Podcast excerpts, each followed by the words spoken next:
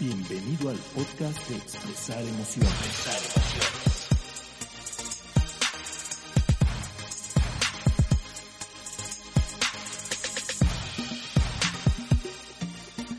Hola a todos y bienvenidos a un episodio más de Expresar Emociones. Esta es una cápsula. Me encuentro solamente yo con ustedes. Mi nombre es Miguel Ángel Sotomayor y gracias por acompañarme en eh, una emisión más de Expresar Emociones. Y el tema del día de hoy, de lo que quiero hablar en esta cápsula, es acerca de los sesgos en nuestro desarrollo personal.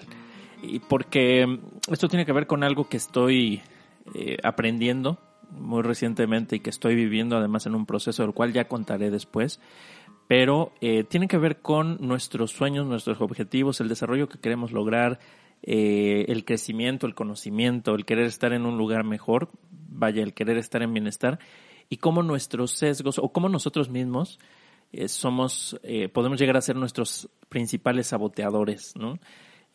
a través de esto, a través de nuestros sesgos, nuestros sesgos cognitivos. Entonces, de eso les quiero hablar en esta cápsula breve, así es que vamos a comenzar.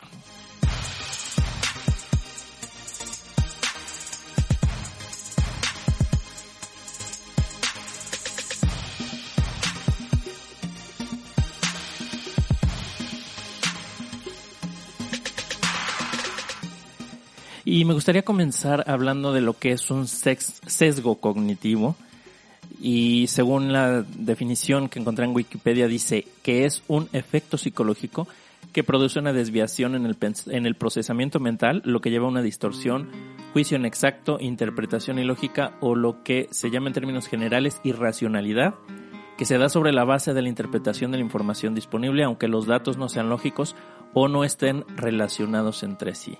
Entonces, eh, esta definición, pues bueno, ya nos empieza a decir mucho nos habla de distorsión, juicio inexacto, interpretación ilógica. Eh, aquí dice que aunque los datos no sean lógicos, aunque no estén relacionados entre sí, nosotros sacamos un, un, un juicio, ¿no? Eh, tenemos, sacamos conclusiones, pero son distorsionadas, son inexactas. Eh, ahora, como todo lo que tiene que ver con nuestro comportamiento, pues esto no es por casualidad, esto surge como una necesidad evolutiva para poder tomar una decisión o asumir una postura de manera rápida o poder emitir un juicio ante una situación la cual no soy capaz de procesar eh, la información disponible y entonces pues tengo que hacer un filtro muy rápido o, ser selectivo, ¿no? Entonces, bueno, podríamos decir que es una, una forma en cómo, cómo hemos evolucionado y cómo nos hemos adaptado eh, cuando tenemos grandes cantidades de información que procesar en un periodo corto de tiempo, entonces, bueno, descartamos mucho, ¿no? Pero eh, quisiera mencionar algunos tipos de sesgos, no son todos, pero son algunos que me parecen relevantes para lo que les quiero compartir y eh, posiblemente los hayan escuchado hablar. El primero de ellos es el sesgo de confirmación, que es esta tendencia a, eh, a realizar una investigación o, interpretar la información, a darle sentido a esa información, pero la que confirma algo que nosotros ya sabemos eh, de antemano o creemos saber. ¿no? Entonces, esto tiene que ver con que, eh, con que queremos tener la razón, de lo cual incluso hablamos en el episodio 42, la necesidad de tener razón. Eh, entonces, ¿qué, pasa con el sesgo de confirmación? Es cuando busco información, cuando utilizo los datos que apoyan lo que yo ya creo.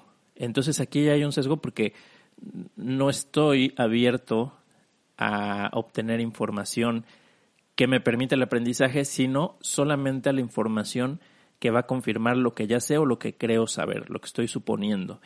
Eh, incluso esto puede ser inconsciente, no quiere decir que yo deliberadamente voy a buscar lo que va a confirmar lo, lo, que creo y que soy consciente de ello, sino muchas veces puedo caer en la trampa y engañarme a mí mismo, pensar que estoy aprendiendo y conforme voy descubriendo que, lo, que, que, que tenía razón o que se confirma lo que yo creía, eh, pues eso me puede entusiasmar y entonces buscar más datos que confirmen esto.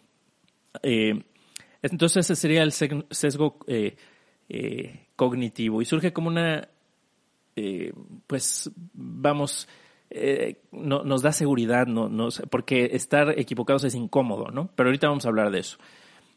otro tipo de sesgo es el sesgo de autoservicio, que es la tendencia a reclamar más responsabilidad para los éxitos que para los fallos. Es decir, eh, si yo tengo un éxito, entonces tuve más participación en él, pero si tuve un fracaso o una falla, entonces pues no fue mi culpa y yo no soy tan responsable de eso. Y sin embargo de los errores se aprende, se aprende mucho, pero tendemos a minimizar el error, ¿no? Tenemos un prejuicio acerca del error y hemos aprendido que está mal equivocarnos, que, que, hay una expectativa que se tiene de nosotros y que es que no cometamos errores, porque desde que somos pequeños, pues así nos, nos van educando. Entonces no está en nuestra sociedad permitido equivocarnos y eso limita nuestro aprendizaje. Entonces el sesgo, de autoservicios es cuando pues yo me hago responsable, pero de cuando las cosas me salen bien y no cuando me salen mal, ¿no? Eh, y, pero limita nuestro aprendizaje el, sesgo de, de, autoservicio. Y ahorita vamos a ver algún ejemplo por ahí, ¿no? El sesgo de falso consenso, que es la tendencia de creer que las propias opiniones, creencias, valores, etcétera, están más extendidos en, entre el resto de la población cuando yo creo que los demás están de acuerdo conmigo, que piensan como yo, y entonces cuando me encuentro con alguien que no piensa eh, como yo, pues entonces esa persona es la que está mal, porque, porque yo creo lo, lo, que es lógico y lo que todo el mundo debería creer. Eh, entonces, bueno, estos son unos ejemplos de sesgos y eh, pues yo los invito a que piensen en qué momento han tenido estos. Hay otros sesgos, desde luego, pero en qué momento estos han estado presentes. Yo les podría dar eh, varios ejemplos. A veces cuando he querido preguntar algo, preguntarle a alguien este sesgo de confirmación, eh, que quiero tener la razón, pues le pregunto a quien, a quien confirma quien, o, escucho más a quien confirma mi postura y quien eh, me da información que es diferente a lo que yo pienso, tiendo a minimizarlo o he tendido a minimizarlo cuando no soy consciente de esto y, y entonces reforzar mis creencias apoyándome en lo que pudiera eh, respaldarlas, pero descartando aquello que las contradice, ¿no? O el sesgo de autoservicio, pues desde luego también he estado eh, en esa situación, eh, en donde he creído que los éxitos han correspondido más a mi intervención y los fracasos más a la, intervención de alguien más, alguien se equivocó, alguien un poco en el papel de víctima. Entonces, bueno, creo yo no estar guiado todo el tiempo por estos sesgos, pero eh, definitivamente eh, he vivido bajo ellos más de una ocasión. El sesgo de falso consenso también, creer que mis opiniones eh, pues son compartidas por los demás y a veces es incómodo darnos cuenta que no es así. Entonces, bueno, estos son algunos ejemplos de estos sesgos. ¿Y qué tiene que ver esto con lo que decía de nuestro desarrollo personal, con lo que decía de que saboteamos nuestros sueños, nuestro desarrollo, eh, etcétera. Entonces, bueno, eso se los voy a platicar después de una breve pausa.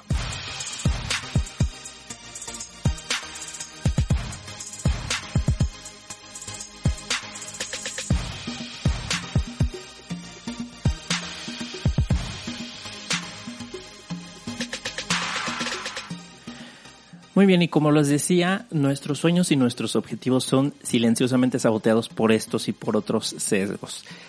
Eh, hace poco me enteré de un libro que se llama The Mom Test de Rob Fitzpatrick. Eh, The Mom Test o la, prueba de la mamá, ¿no?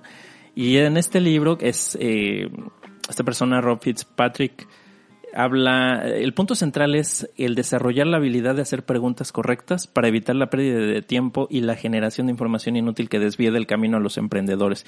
Eh, Rob Fitzpatrick es un em-, emprendedor, ha iniciado empresas y, ha aprendido de, sus errores y dentro de lo que comenta y por la razón por la que escribió su libro es que cuando está, eh, cuando están los emprendedores eh, queriendo eh, validar una idea, que tienen una idea que va a resolver una necesidad, una idea que se les metió a la cabeza y que quieren hacer un negocio a partir de ella.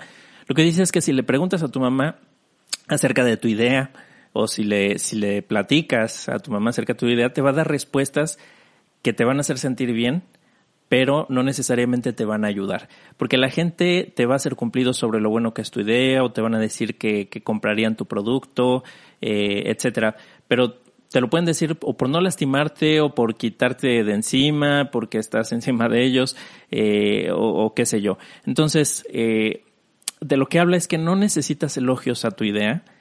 Si tu idea no es viable, lo que necesitas es saberlo lo antes posible y no perder el tiempo desarrollando algo que no va a suceder. Pero muchas veces la gente tiende a dar ánimos y, y, la gente pues a lo mejor no, no quiere engañarte de manera deliberada, pero a lo mejor piensan, bueno, pues es que sí podría ser una buena idea y tratan de convencerse a sí mismos que tu idea es buena y convencerte a ti de que la idea es buena también. Entonces esto tiene que ver con, con estos sesgos de los que hablaba, eh, por ejemplo, el, el, el sesgo de, de confirmación, eh, o, el sesgo de falso consenso, etcétera.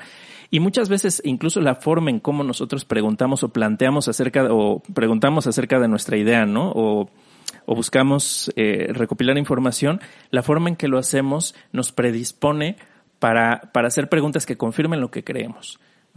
Porque el rechazo es incómodo, tendemos a evitarlo, ¿no? O sea, rechazamos el rechazo, si lo queremos ver así. Y entonces preguntamos para influir en lo que queremos escuchar, preguntamos para confirmar, no para aprender. Y hablamos algo de eso en el episodio número 26, que fue la escucha y las emociones. Eh, entonces, tienes una idea, crees que es muy buena, y entonces le dices a la gente, le dices, eh, le platicas acerca de tu idea, y se lo platicas de una forma que va a ser más fácil que te confirmen, pero incluso si, si te dicen que no entienden tu idea o que creen que no tienen un, un, un futuro, qué sé yo, que no hay mercado para eso, eh, lo, lo, que, lo que se tiende a hacer es a justificar por qué, por qué sí es una buena idea. Y entonces, en vez de querer recabar información, se convierte en querer convencer al otro de que tu idea es buena. Y eso definitivamente no, no te ayuda. Si lo que quieres es triunfar, por ejemplo, en los negocios, el que te estén eh, el que estés, eh, no, no, es a, esas personas a las que tienes que convencer, sino a, un mercado. Pero si no hay mercado, pues no, no vas a poder convencer con, con ningún argumento. Y aquí como ejemplo, yo tengo, eh, estoy, estoy en un proceso eh, de, para formar una empresa, bueno, ya tengo mi empresa, pero en un, un proceso para impulsar un proyecto a través del Founder Institute, que es pues es un instituto que fue formado para, para crear startups o empresas de, de eh, basadas en tecnología de un crecimiento acelerado y que tengan altas posibilidades de convertirse pues en empresas muy rentables.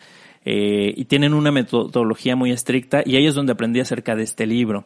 Entonces, eh, algo que me estoy enfrentando es que en mi idea de negocio que, que yo quiero llevar a cabo, me di cuenta que yo buscaba justificar esta idea cuando la platicaba. Entonces, en vez de platicar la idea, lo que quería era justificar que esa idea era buena y, me di cuenta que estaba cayendo en estos sesgos. Entonces, me ha ayudado mucho eh, pues leer este libro eh, de, de, Mom Test. ¿Por qué le llama de Mom Test? Porque dice, haz preguntas que, que ni siquiera tu mamá sea capaz de engañarte. ¿No? que pasen la prueba y, que si se lo preguntes a tu mamá, si, haces las preguntas correctas, no te va a dar esa información que no te va a ayudar, sino te va a dar información más honesta, ¿no? Entonces, una forma diferente de preguntar. Eh, y, y, entonces, bueno, este, este es un ejemplo que, que ahorita estoy, estoy viviendo. Estoy empezando a darme cuenta que necesito cambiar, y ya he estado haciéndolo, la forma en cómo pregunto para obtener información valiosa para ver si lo que yo creo es correcto o no, es decir, para validar mis hipótesis y no para convencerme a mí mismo o reforzar mi creencia de que es válida, porque eso no me va a ayudar. Yo quiero una empresa que sea más exitosa, quiero un proyecto que, que tiene que ver, bueno, con tecnología desde luego, pero que, que esté presente en muchos lados. Pero si no me doy cuenta de qué es lo que quiere realmente el mercado, no lo voy a poder orientar hacia eso, hacia una necesidad verdadera. Y entonces, pues lo que podría hacer es yo sabotearme eh, al, al trabajar en un proyecto y en un producto que quizá no tiene futuro, pero yo no lo quiero ver. Entonces no estoy diciendo que mi producto no va a tener futuro o, o que sí lo va a tener, lo que necesito es asegurarme o validar de que mi idea y de que mis hipótesis son correctas y si no lo son, o más bien asegurarme si son o no correctas y si no lo son, cambiarlas y ajustarlas para que entonces las posibilidades de éxito incrementen. Entonces ese es un ejemplo eh, de, de cómo nuestros sesgos pueden jugar en nuestra contra. Otro ejemplo que es muy común y que yo creo que lo hemos compartido Diana o yo en algún momento en, alguno de los episodios es por ejemplo con las parejas, ¿no? Decimos que queremos ser felices, que queremos encontrar el amor, vivir una relación en armonía, eh, en confianza, etcétera, pero nos aferramos a personas que no nos aportan eso, porque queremos y, queremos y, y creemos que esa persona con la que estamos es la que nos tiene que dar eso que queremos.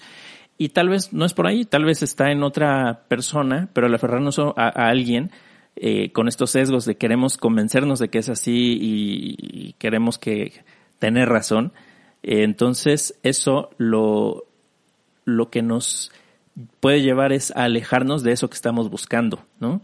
la felicidad, cuando hablamos de la felicidad, pues muchas veces la buscamos en exceso o en cosas que no nos llenan y nos sentimos más vacíos y nos alejamos de esa felicidad que buscamos. O queremos creer eh, que en algún lugar determinado está nuestra felicidad, nos aferramos a eso. Y aquí nuestras creencias sobre qué es lo que nos dará la felicidad, por ejemplo, eh, que a veces parecen más arraigadas que un concepto profundo, no superficial de lo que es la felicidad para nosotros, porque ni siquiera nos conocemos lo suficiente para saberlo. Pero entonces tenemos esa creencia de que esto nos va a dar felicidad y nos creemos expertos en saber qué nos dará felicidad, aun cuando quizá nos falta conocernos a nosotros mismos para entender qué es esa felicidad y entonces buscarla de una forma más más profunda. Pero va a ser difícil que, que, encontremos eso que buscamos o que dejemos de sabotearnos si no nos conocemos a nosotros mismos con mayor profundidad. Y hablamos un poco de esto en el episodio 4 sobre emoción, reflexión y bienestar, uno de los primeros episodios del podcast. Entonces, eh, a lo que voy con esto y a manera de resumen es que nuestros sesgos, nuestra necesidad de tener razón, de confirmar que elegimos correctamente, de confirmar que nuestro deseo o la felicidad que anhelamos está más cerca ahora, que está en ese camino que elegimos, eh, pues es lo que muchas veces nos termina alejando de ello. Y pues, ¿qué podemos hacer? Bueno, no, no caer en esta trampa de los sesgos, conocernos mejor, reflexionar, cuestionar nuestras propias creencias, no creernos todo lo que pensamos, pero sobre todo conocernos mejor, aprender a soltar y a aceptar. Así es que esto es lo que les quería compartir en la cápsula de el día de hoy. Vamos a estar muy pronto de regreso con episodios completos, así es que bueno, estén muy pendientes. Muchas gracias por escucharnos y recuerden que nos pueden escribir. A mi correo electrónico es miguel.sotomayor.expresaremociones.com y Diana no está en esta cápsula, pero pues recuerden que su correo es diana.gomez.expresaremociones.com. A cualquiera de los dos nos pueden escribir, nos da mucho gusto cuando nos escriben, nos dan comentarios, nos hacen sugerencias. Así es que estamos abiertos para escucharlos. Y nuevamente muchas gracias por haberme acompañado y nos vemos la próxima.